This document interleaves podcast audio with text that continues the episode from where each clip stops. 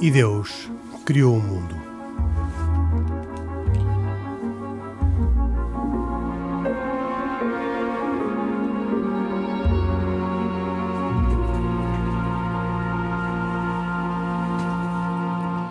Boa noite e bem-vindos a mais uma edição de E Deus Criou o Mundo. Por sinal, a última edição antes de férias. Estamos quase de férias, porque em agosto, como é costume, interromperemos a edição deste programa. Voltamos logo em setembro, na primeira terça-feira. Hoje, último programa desta, desta sequência, vamos falar sobre as férias, sobre os livros, os passeios, as viagens, os filmes, as peças de teatro, os monumentos e até, quem sabe, dos desvarios e dos hábitos uh, que não podem ser interrompidos que uh, o Isaac Assor, judeu, Pedro Gil, católico, e o Khalid Jamal, muçulmano, têm e, uh, e, terão em particular nestas férias. Começo pelo mais fácil, começo pelos livros e por perguntar ao Isaac Assor quais são os uh, dois ou três livros que leva para férias.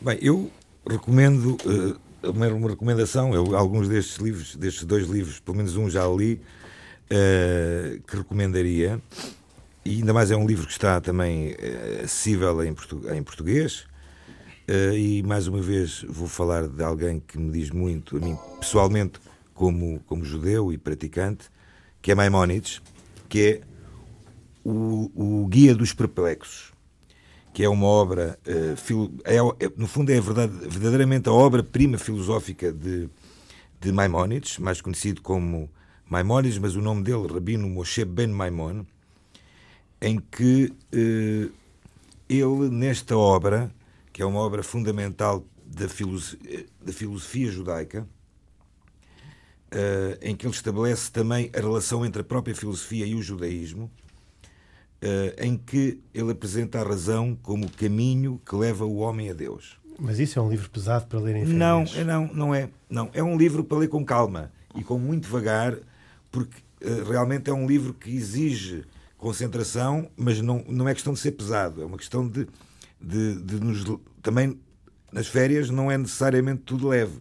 Ou seja, nas férias também é o tempo que nós podemos, de alguma forma, também dedicar a algo que não temos o, o devido tempo eh, durante, durante o ano, do ano eh, corrente. E eu, eu, pessoalmente, eu li, eu lembro-me, recordo-me perfeitamente que li este livro de les a les uh, numas férias, que sim, essas tive realmente umas férias mais longas, foi quando tive de baixa, quando tive um acidente. Uh, e foram, e foram, foram, algum, foram dois meses de, de férias, de férias obrigadas, e que me levaram a ler este livro, que recomendo vivamente. Está traduzido em português, encontra-se à venda na Bertrand, uh, são 180 páginas, uma tradução que imaginamos que seja uma tradução, imaginamos que seja uma tradução uh, fidedigna, tanto mais que é feita pela editora Sefer, que é uma editora brasileira judaica. E qual é o outro livro? O outro livro, este sim, é um livro de ficção, chamada Ficção Judaica. É um livro de este sim, um livro muito interessante também para ler eh, descontraídamente, mas também a pensar um pouco na vertente judaica, neste caso, que é um rabino, eh, chama-se O Rabino, é um livro de Noah Gordon, eh, um escritor conhecido, também está em português, e o interessante deste livro é que ele conta-nos a saga de um homem corajoso que não esconde as suas ideias reformistas mesmo diante de uma plateia conservadora. Ou seja, ele é um homem religioso, judeu, e apaixonou-se por uma mulher não judia. E então é a relação como é que ele consegue viver numa comunidade muito, eh, chamemos de rígida e ortodoxa, e que ao mesmo tempo não quer abdicar do amor que tem por essa senhora.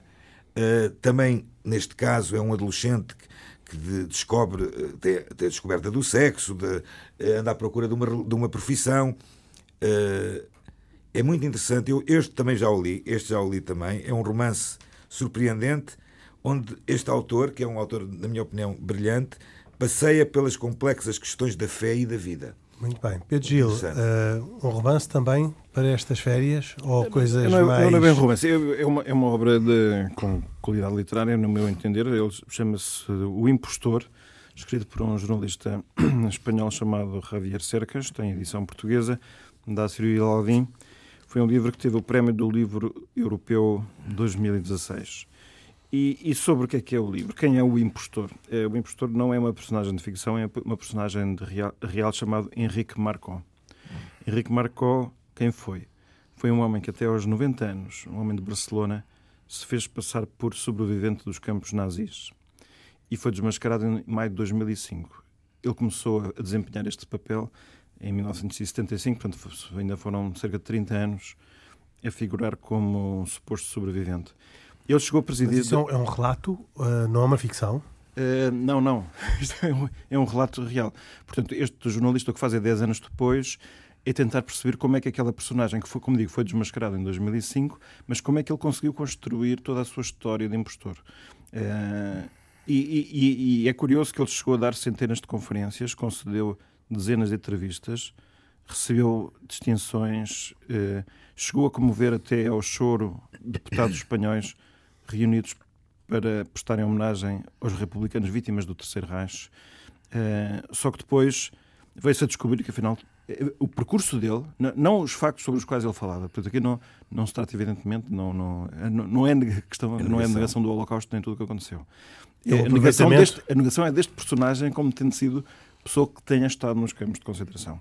E, portanto, o que tenta fazer é uma, uma penetração na personalidade desta pessoa. Como é que é possível eh, alguém ter criado uma personagem tão fictícia, eh, ter exibido tão publicamente essa ficção e ter-se mantido durante tanto tempo? Tanto mais que era uma pessoa apreciada, o seu temperamento era um temperamento agradável. Explica também as razões pelas quais ele fez isso, o que é que, o que, é que lhe ia uh, na alma para se. O, o, o jornalista entrevistou-se com ele várias vezes. Ele te, tentou ir até onde era possível compreender, mas ali ficamos, e eu acho que corretamente, muito próximo dessa zona de mistério onde acontecem as coisas que acontecem no nosso íntimo.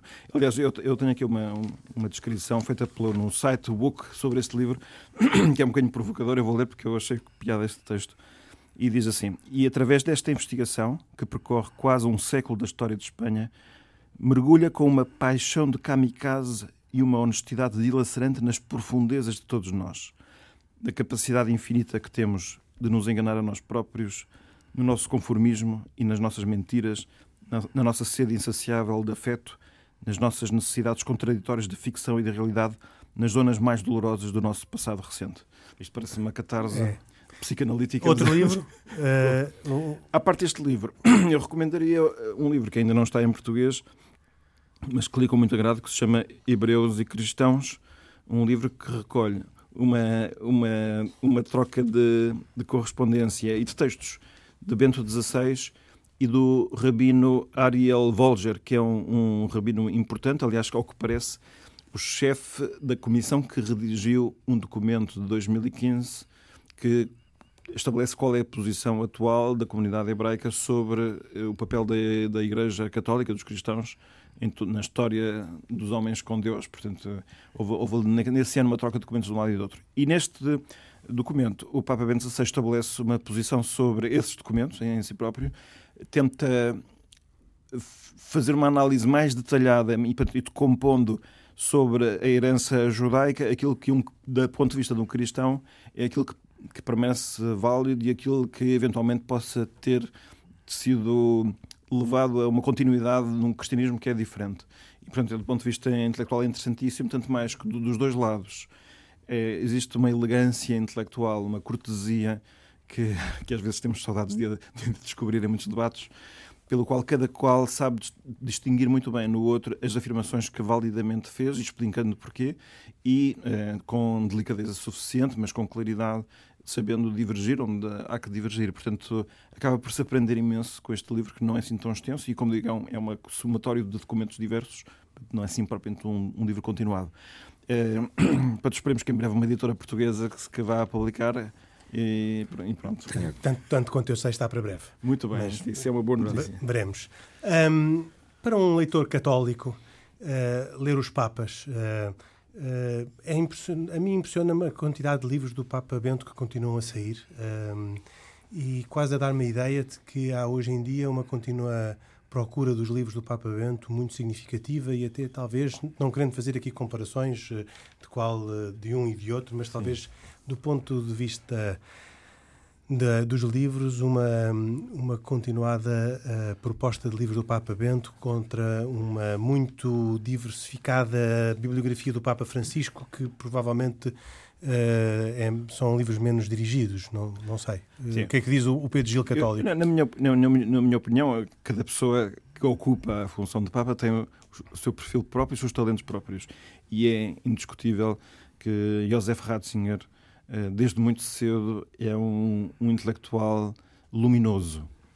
Uh, tem uma capacidade de, de, de, transformar as ideias complexas em ideias inteligíveis e de onde às vezes parece haver ainda obscuridade e, e dilemas que não estão resolvidos, ele não é que os resolva todos, não é? Mas sabe dar alguns passos em frente para algum tipo de esclarecimento que para quem está a ler e partilha dessa mesma ponto de partida que é de alguma hesitação ou perplexidade, depois ver os, os, assuntos mais iluminados, mais resolvidos, isso é uma experiência intelectual que é altamente gratificante e que quem, quem nos presta esse grande serviço, evidentemente, é uma pessoa que queremos voltar a ouvir. Uh, e isso é uma das grandes qualidades dele, que além disso tem outra, que é ele, não, claro, muitas vezes os temas sobre os quais fala são temas especificamente da fé, mas ele consegue mostrar a ligação que tem cada hum, ideia grande da fé com a mentalidade do homem moderno e as suas necessidades de vida. E, portanto,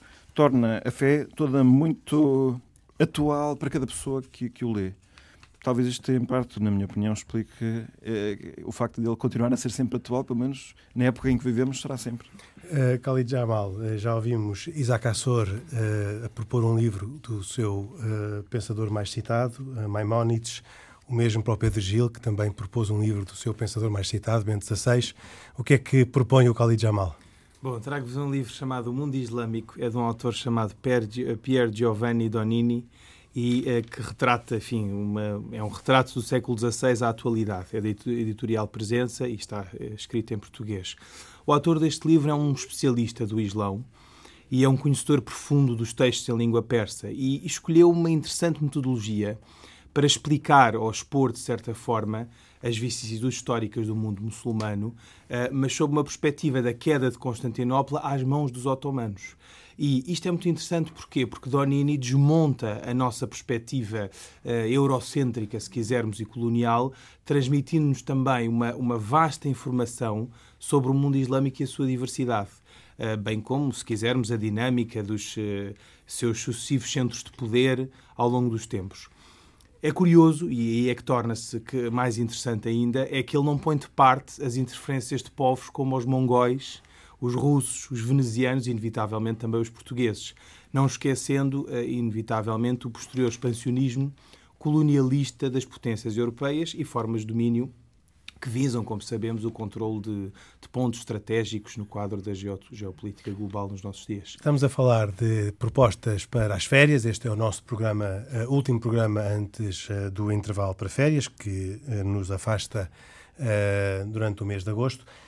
Isaac Assor, qual é o, monumento ou o passeio que, que está a, a pensar visitar estas férias? Bem, ou que recomenda? Bem, eu, ou... não, eu, eu, eu, eu, aquilo que eu iria fazer era mais uma recomendação mesmo. Porque... Hoje, hoje invertemos, pusemos as recomendações no princípio, falaremos das notícias no fim.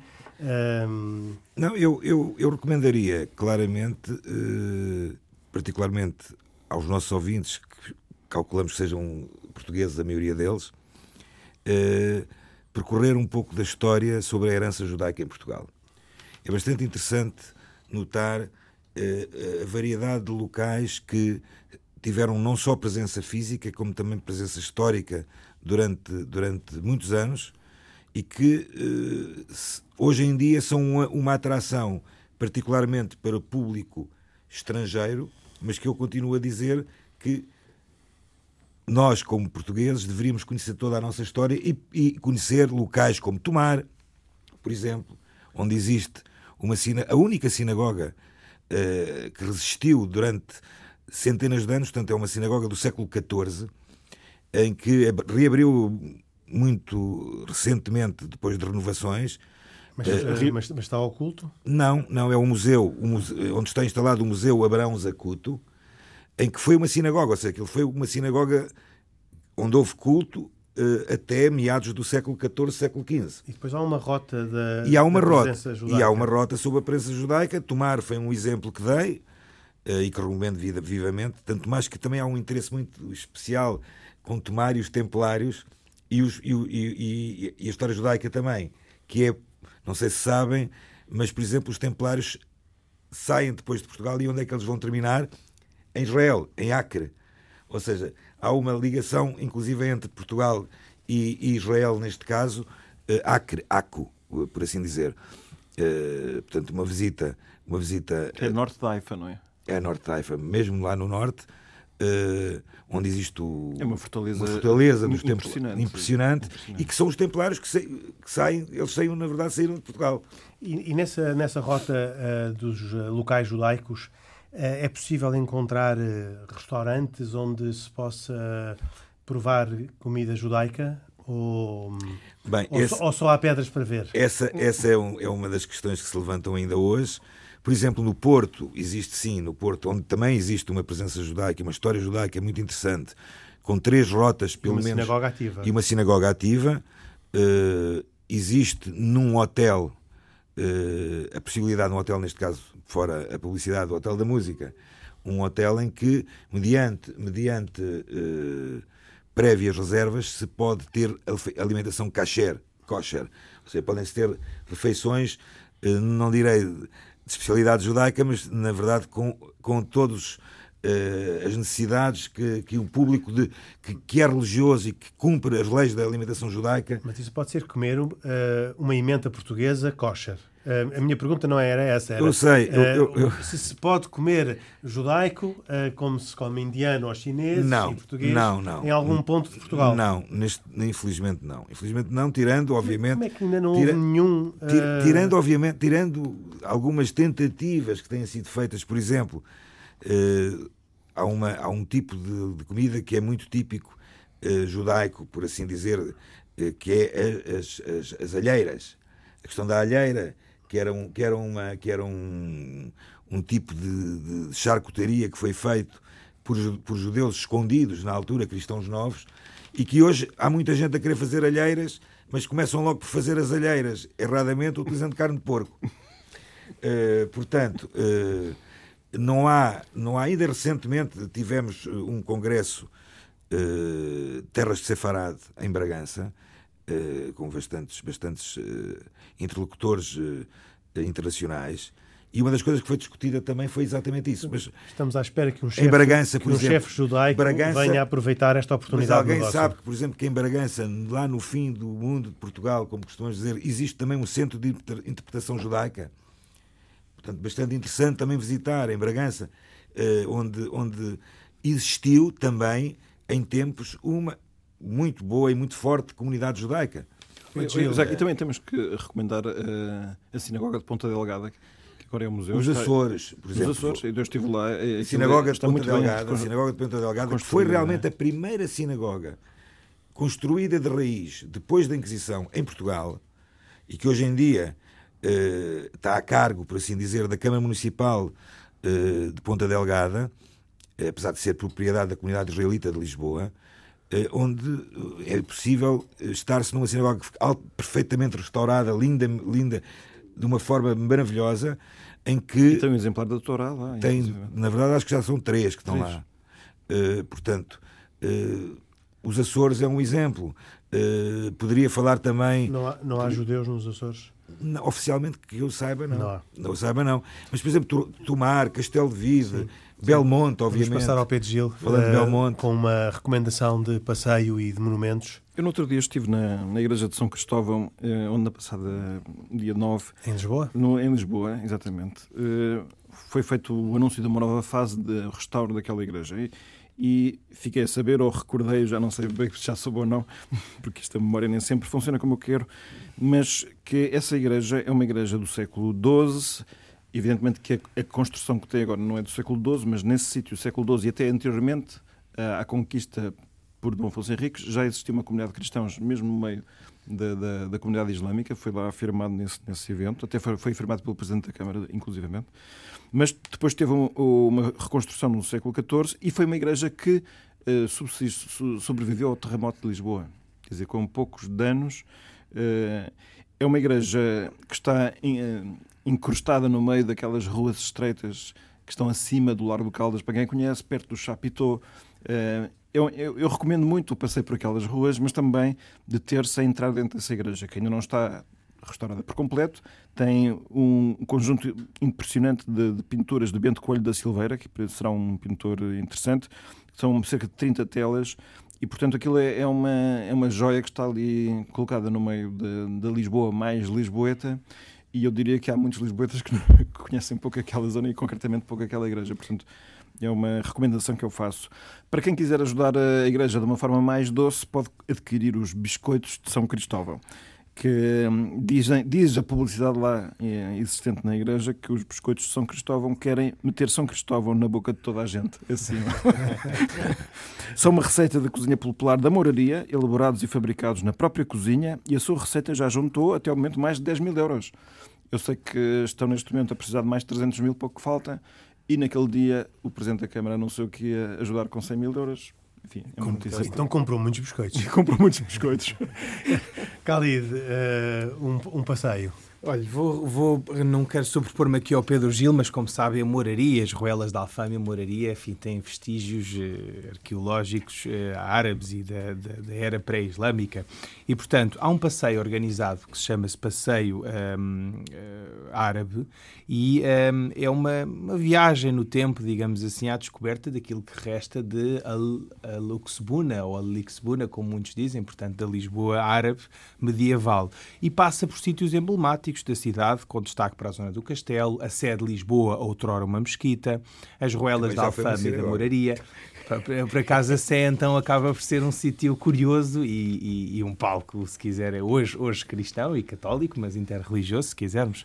Sim, e portanto agora, fala. Agora não é interreligioso. Este passeio, pois, mas enfim, o, o, fala dos vestígios arqueológicos, do traçado dos antigos bairros islâmicos, é um passeio organizado que se faz. E depois de, tem destaques, por exemplo, para a toponímia, para as alcaçarias. Eh, e, e a, viagem é interessante, este passeio, porque eh, conhece também alguns dos poetas árabes nascidos na cidade, outrora, eh, viajando pelas histórias de algumas lendas e despertando, Henrique, o imaginário de uma época de convivência entre alguns dizem mouros, eu vou usar a expressão muçulmanos e cristãos. Eh, Portanto, Isaac, não resista a voltar atrás e perguntar-lhe como é que na Sé uh, houve uma sinagoga, se a Sé é o primeiro edifício cristão depois da conquista por Dom Afonso Henriques. É uma, é, uma, é, uma, é uma dúvida que existe se, se, se percorrer o exterior da Sé de Lisboa vai encontrar, e eu, eu já encontrei e já vi, inscrições em hebraico uh, que...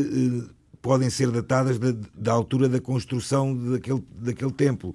Portanto, não sabemos de antemão qual é a razão de estarem lá estas inscrições. Portanto, provavelmente poderá ter sido também um, um, local de culto judaico. Não pode ter sido um trabalhador judaico que tenha escrito uma. uh, ouvi, ouvi agora uh, um. Uns grafites, uns grafites. Uma espécie. Uh, ouvi num programa muito curioso sobre Conímbriga, já agora faço também aqui uma nota minha. Um, o diretor da.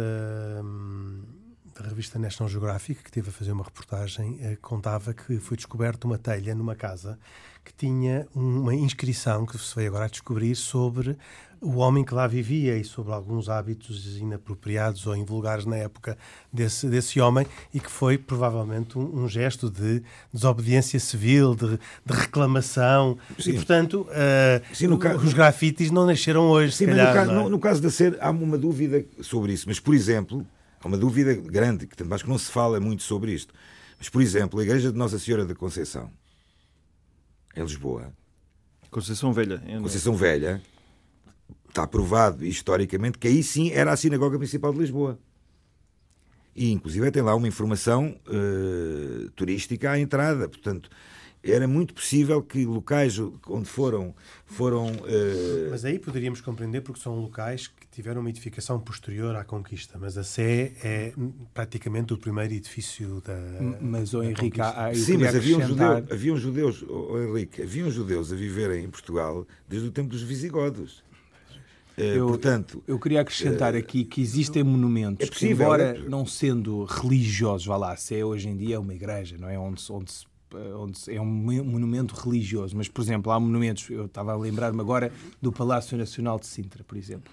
Palácio Nacional de Sintra é um dos palácios, foi um dos palácios reais e hoje é propriedade do Estado português, mas que usa para diversos fins turísticos Está e culturais. Do Palácio da Pena ou Nacional? O Palácio Nacional de Sintra. O da Vila? E é, sim, e é uma construção do, de penso que data do século, século XV, perdão, eh, e que um, tem eh, uma, um estilo que se chama o estilo mourisco, mourisco. não é? é? E, portanto, é, é, tem pormenores de azulejos lindíssimos no pátio central. Inclusive, tem uma influência que se chama influência mudéjar. Mudéjar é um termo que deriva de uma palavra árabe chamada mudajan, que significa doméstico ou domesticado, e que se utiliza para designar uh, os muçulmanos ibéricos que permaneceram num território conquistado pelos cristãos. Portanto, isto é, é, é curioso. Pedro, Pedro Gil, uh, e quanto a filmes e, e teatros e museus, uh, eu, eu o, que é, o, que é, que vai, o que é que vai haver nestas férias? Eu não sei o que é que as pessoas vão fazer nestas férias, mas uma coisa que podem fazer é encontrar algures ou, ou, nos canais de filmes ou então mesmo na, o Pedro Gil não é daquelas pessoas que aproveita as férias para ir a três ou quatro sessões seguidas de, não. de, de cinemas. Por acaso não tenho sábio. Mas é recomendar um, um, filme que eu aprecio muito chamado A Lenda de 1900, uh, eh, título português. Um filme de Giuseppe Tornatore, que é, um, que é um filme que tem música composta por Ennio Morricone. Trata-se da história de um, aqui sim de ficção completamente, de um recém-nascido que foi abandonado a bordo de um navio transatlântico destes que passa de um continente para o outro e que aí cresce e se torna, aquilo é um navio cruzeiro, portanto, de turistas, se torna um pianista virtuoso que toca dentro do, do barco. Entretanto, ele, ele aí desenvolve um, um, talento muito especial, portanto, do ponto de vista musical, ele uma das coisas que eu mais aprecio é que a, a, a música naquele filme encontra tua, toda a sua capacidade expressiva e, e, de narração a acompanhar a ação do próprio filme. Como é que se chama o filme? Eh, a Lenda de 1900. Uh, e, e, acho um filme nesse aspecto extraordinário. E depois o problema é que o, o, o, barco também tem o seu ciclo de vida e chega um momento em que o barco é preciso ser abatido e a questão é aquele homem que nasceu e viveu naquele barco, qual é o seu destino?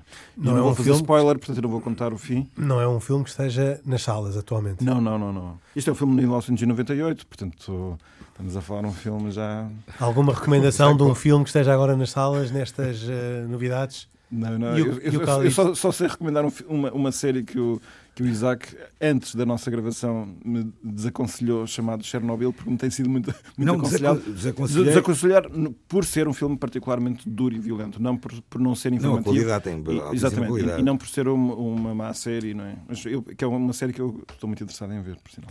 Khalid Jamal, de, de, alguma recomendação de filmes que estejam agora em exibição? Olha, filmes em exibição eu sou um particular adepto das comédias românticas, porque os outros filmes que são enfim, mais pesados e que fazem pensar não são filmes para férias e, portanto, qualquer filme que esteja a dar no cinema é interessante. Mas eu trago-vos um filme que eu acho que é, que é, que é interessantíssimo, chama-se Persepolis.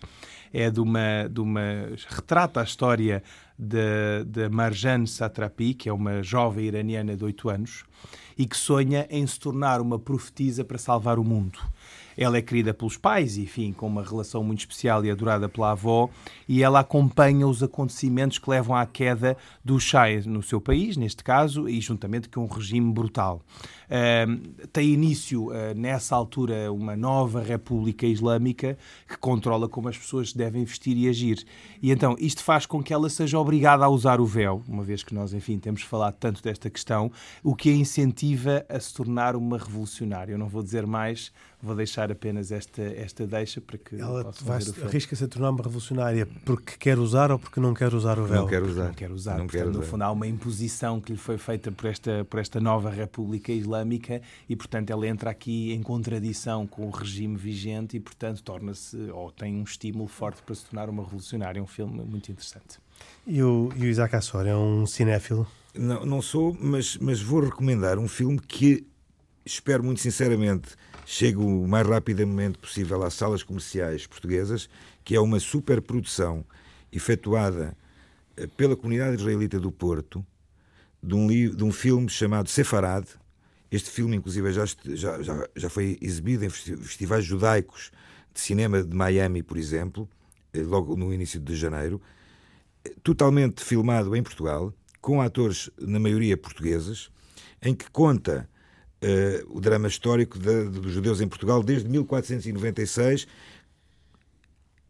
mas culminando com uh, a ação fantástica de alguém como o Capitão Barros Bastos, que é realmente a personagem, a grande personagem deste filme, em que uh, Capitão Barros Bastos, este chamado, chamado por muitos o Dreyfus português, que começa, uh, no fundo, a, a, obra do resgate no, no, no século XX, uh, anos, final dos anos 20, início dos anos 30, em que começa realmente a tentar resgatar todos os cristãos novos que ainda se mantinham, mantinham na escuridão a praticar o judaísmo que leva à construção da, da própria sinagoga do Porto, eh, na altura chamada quadra Catedral Judaica, Catedral Judaica eh, de Portugal, em que uh, era, era uh, a mais importante a sinagoga não, não, não direi a mais importante mas uh, repare é, é, é, a sinagoga que, foi construída num, num, num, âmbito foi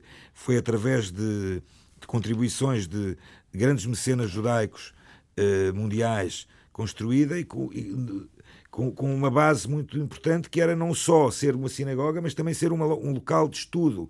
Havia uma, uma, uma escola, chamemos uma escola rabínica aí. O capitão Barros Bastos, que mais tarde vem a ser, vem a ser uh, despromovido, tirado nos galões, acabou, acabou na miséria e que muito recentemente, felizmente, foi reabilitado pela, uh, por decreto da Assembleia da República. Uh, este filme, eu já vi o filme, tive o, o, privilégio de ver este filme e recomendo vivamente, porque conta muito bem toda a história uh, inicial de como é que viviam os judeus em Portugal até 1496 e a componente histórica também, obviamente, do grande papel do capitão Barros Bastos nesta obra do resgate. E o que é que o Isaac Assor não é capaz de deixar de fazer em férias? Olha, há uma coisa que eu de certeza nunca deixo mesmo sejam férias ou não sejam, que é ler a bola.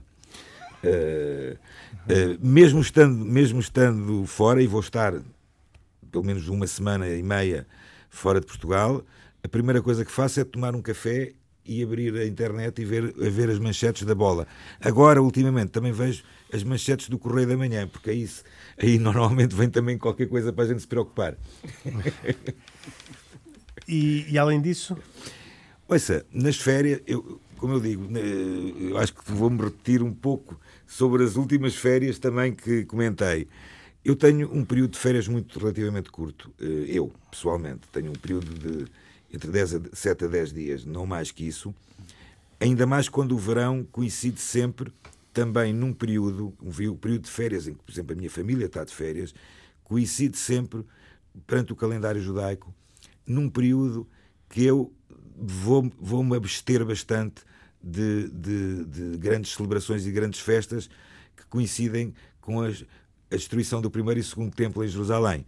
Uh, portanto, temos ali três semanas, que particularmente.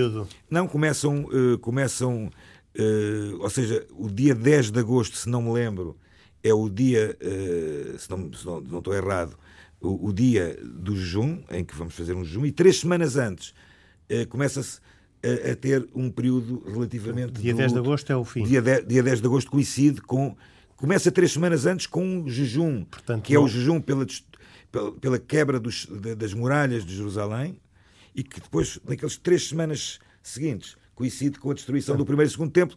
Por exemplo, só para terem uma ideia, nos últimos nove dias antes do jejum, por exemplo, não se come carne, não se come, não se bebe vinho.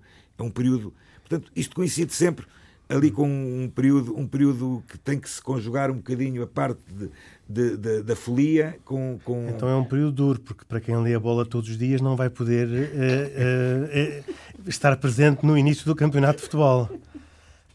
Que é precisamente no dia 10 de agosto. É nesse fim de semana. Ora bem, exatamente. ora bem. É verdade. Portanto, é verdade. Não, se não pode ter grandes folias, não pode ir ao futebol. É, também é verdade. E o- é e o- verdade. Também tem- e o Benfica joga em casa. E o Khalid, e o Khalid É Jamal eh, também lê a bola nesta altura em que não lhe traz mais notícias. Não, eu já, já tive mais interesse pelo futebol e eventualmente pelo meu clube do que hoje, do que hoje em dia, não, não, não querendo É debruçar muito É nor- sobre isso, é porque os- normal. Os resultados é- jornalísticos, é os resultados é mas- não me ajudam. De qualquer modo, se há coisa que eu não abdico nas férias é ir à praia. Eu sempre, aliás, vivemos aqui em Lisboa, numa cidade que nos dá a possibilidade de ter praia muito próximo, seja na linha de Cascais ou ah, na costa de Caparica, como sabem, na margem sul. E, portanto, até mesmo enquanto estou a trabalhar já aqui mês de julho, essencialmente, dou sempre uma escapadela à praia. Então aproveito, claro, nas férias, sempre que posso, ah, ir à praia e comer aquilo que uns consideram uma- um marisco, mas para mim é o tremoço. portanto, uma vez que eu não posso, não posso beber imperiais na com- praia... Tu comes os termossos e eu bebo as cervejas. Perfeito, perfeito. Temos aqui o exemplo de um manjar de praia. Temos que combinar. temos que combinar. Interreligioso. Mas tu é que encomendas. Combinado. Isso, isso será um desvario. Esse será um É, é. desvario. Não, o desvario dele que vai ter que me pagar as cervejas. E o, e o Pedro Gil, eh, eh, que hábito é que não vai eh, abandonar nestas férias? Epá, andar a pé, andar a pé, isto é, definir um qualquer objetivo que- e que é um percurso que tenha no mínimo Eu 10 tenho um km. amigo, um- uma pessoa a quem quero muito, que diz que andar a pé e beber água é mesmo vida de cão. Sim, agora que estamos numa época em que a simpatia pelos animais cresce. Enfim, Cuidado, atenção.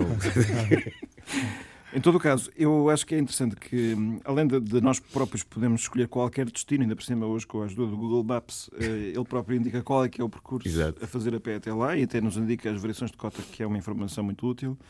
Eh, Se nós calcularmos que podemos andar calmamente a uma média de 4 km por hora, isso já permite fazer a distribuição do tempo e de intervalos e, e é possível ter um passeio muito agradável e sentir os, os silêncios, os ruídos e, e os calores e os frescos que, a- que as paisagens têm. Mas podia ser que não soubéssemos que em Portugal existe uma série de passeios pedestres que já estão assinalados É verdade. e com dados de 2015 eh, que se podem encontrar no site da Federação de Campismo e Montanhismo de Portugal, é bom saber que estão homologados 246 percursos Uau. pedestres de pequena rota, sendo a pequena rota são aquelas rotas que têm uma extensão inferior a 30 km. Ah, pequena. E depois existem ainda 21 percursos de grande rota para quem quiser fazer mais de 30 km, está à vontade. Não faltam Tem que sítios levar por muita onde, água. por onde eh, passear. E habitualmente estes percursos ainda trazem uma informação que é muito útil, que é o grau de dificuldade. Tem a ver com o tipo de variação de cotas, porque há, há uns passeios que são muito exigentes do ponto de vista físico e outros que se podem fazer com muita tranquilidade. E algum desvario para estas férias? Eu, eu gostava de, de poder voltar a ter a experiência de na, Ba- na Baía de Setúbal, passeando num barco dos amigos, assim, no sítio onde já não havia ninguém, aparecer uma escolta de oito golfinhos que nos acompanharam durante cerca de 10 minutos. Que pareciam, estava, pareciam estar em festa, não sei se cá estavam furiosos e queriam que nós fôssemos embora, mas, mas aparentemente estavam felizes, porque eles até têm um ar simpático. E essa é uma experiência totalmente alucinante. O, o Khalid Jamal está a pedir para, para falar porque tem um desvario para contar. Tenho um desvario. Tenho um desvario e tenho uma recomendação de uma peça de teatro que eu acho que é interessante porque, enfim, até vai ao encontro daquilo que é o nosso programa. Uh, comecemos pelo, pela peça de teatro e depois vamos ao desvario. A peça de teatro uh, chama-se God, portanto Deus em inglês. Uh, para aqueles que dizem que Deus não tira férias, acho que Joaquim Monchique regressa com, com esta, esta, esta peça de teatro chamada God para o comprovar. É uma peça escrita por David Javerbaum e é uma comédia que fez furor, uh, veja-se, na Broadway em 2015 e diz aqui na, na sinopse, que eu ainda não vi a peça, responde às questões existenciais que têm atormentado os homens desde a criação. No Teatro Vilaré uh, vai estar em cena de 12 de julho a 30 de setembro. O desvario, em meio, minuto. É, é, sair para dançar, é assistir um espetáculo de dança do ventre que, de, uma, de uma dançarina chamada Susana Mira. Quem quiser procurar está na, no site Quando susanamira.com. É no dia 14 de julho, no domingo, às 6 horas. Ela é uma senhora que, enfim, uh, dá aulas de dança, dança do ventre para jovens de várias idades, desde os 6 até. Ao, até Mas só, só as senhoras. só senhoras, naturalmente. E, portanto, uh, ela vai fazer um espetáculo onde vai, diz ela, pôr meninas de 5 e 6 anos a dançar com séniores ou com jovens Giro. menos jovens. E eu acho que é muito interessante ir assistir a esta peça é no Teatro Orlando Ribeiro, no dia 14 de julho, às 18 horas. Já agora, só um pequeno pormenor, Henrique. Ela, ela, ela em conversa com a, com a dançarina, ou com a autora deste, deste curso, ela diz que a dança do ventre é muito mais do que aquilo que nós achamos, porque nós temos tendência a achar que a dança do ventre criar aquele estereótipo de machismo que a dança do ventre é uma dança em que as mulheres se expõem aos homens. E ela diz que parte da dança do ventre é o empoderamento, para usar uma expressão traduzida do inglês, não é? E um desabrochar, porque a dança do ventre tem, uh, tem em vista a preparação para o parto também. Portanto, ela retrata aqui a dança do ventre de forma muito especial e mágica. Muito bem, um dia voltaremos ao assunto, com certeza. Uh, hoje acontece-nos o, o, o, oposto do que costuma acontecer habitualmente. Temos muitas notícias e depois falta-nos tempo para as recomendações. Hoje tivemos muitas recomendações de férias e falta-nos tempo para as notícias, mas eu não queria fechar sem referir as duas notícias que tinha pensado trazer ao debate. Uma tem a ver com uma ideia do Papa Francisco para um barco-hospital a, cobrir as cerca de 70, dar apoio às cerca de 700 mil pessoas que vivem ao longo do rio Amazonas e que não têm nem cuidados de saúde, nem uh, acompanhamento espiritual. E nesse barco que começa agora o seu serviço, uh, haverá equipas médicas e uh, equipas pastorais que acompanharão estas 700 mil pessoas que vivem ao longo do rio Amazonas em, em, locais, em muitos casos, inacessíveis, a não ser por, por via marítima, por via por barco. E gostava também de referir uma tomada de posição do cardeal Coates, que é o arcebispo de Karachi, que a favor da, do diálogo uh, interreligioso, dizendo ele, uh, num país muçulmano, que todos fomos criados pelo mesmo Deus e que por isso a harmonia é um desafio para todos. Com este desafio da harmonia para todas as religiões, neste caso religiões abraâmicas, o judaísmo, o islamismo e o cristianismo. Terminamos o programa de hoje de E Deus Criou o Mundo. Interrompemos durante o mês de agosto, voltamos na primeira semana de setembro. Se quiser usar algum do seu tempo de férias para ouvir programas anteriores de E Deus Criou o Mundo, estão todos disponíveis em rtp.pt, onde podem ser descarregados e ouvidos e uh, feita uma certa recuperação de programas e de temas atrasados. E nós voltamos em setembro para mais um ano de E Deus Criou o Mundo. Em nome do Carlos Quevedo, autor e produtor deste programa, do Henrique Soares, que hoje deu cuidados técnicos, uh, e do Khalid Jamal, do Isaac Assor e do Pedro Gil, que comigo, Henrique Mota, fazem este programa semanal. Desejo a todos um bom verão, boas férias, até setembro, se Deus quiser. Boa noite.